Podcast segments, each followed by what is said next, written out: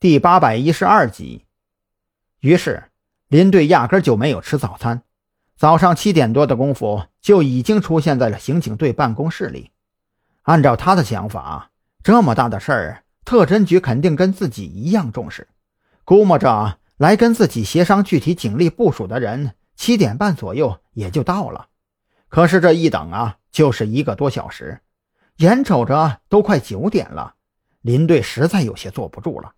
他掏出手机，刚准备给赵军打个电话，问问是怎么回事，门外就传来一阵急促的脚步声。队长，特侦局的人来了。一名刑警敲响了林队的房门。快请进。林队长豁然起身。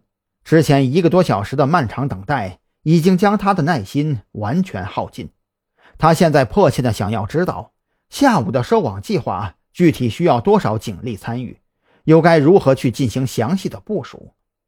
在林队长期待的目光中，嘴角还挂着亮晃晃油花的张扬推门而入。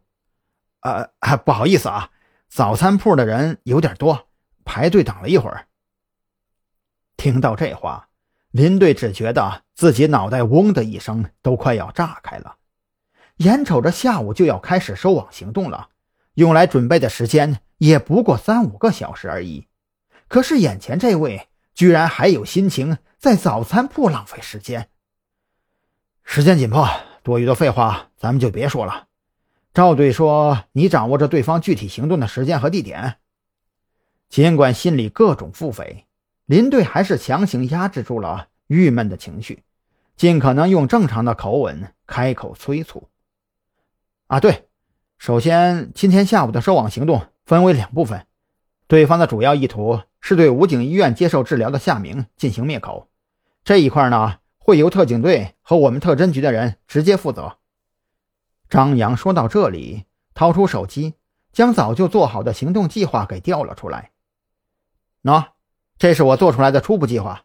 刑警队这边所需要面对的都只是马老三等一众地痞流氓，危险性并不大，但是麻烦就在于他们为了扰乱我们的视线，会在多个地点制造事端。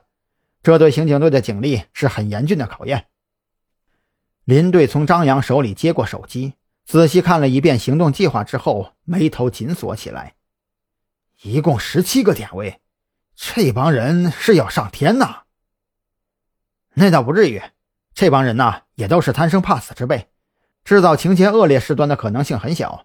我估摸着，最多也就是自导自演一些车祸纠纷，或者是当街抢劫之类的事情。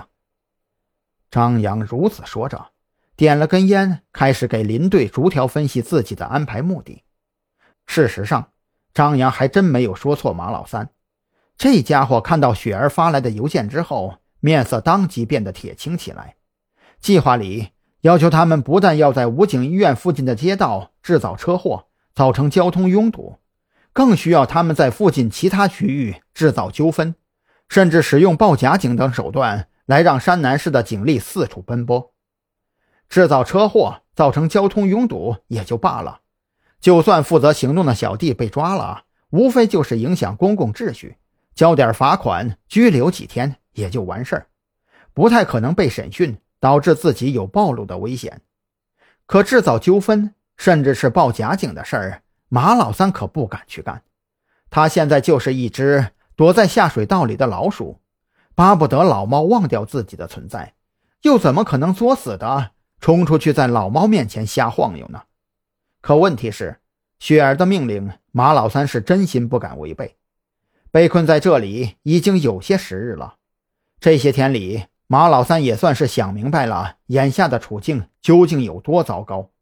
说好听点儿，现在自己等人都在雪儿的庇护之下，属于寄人篱下的状态；说难听点儿，自己这些人就是被雪儿圈养的几条恶犬，需要他们冲出去咬人的时候不听指挥，甚至是畏惧不前，可是会被主人打死吃狗肉火锅的呀。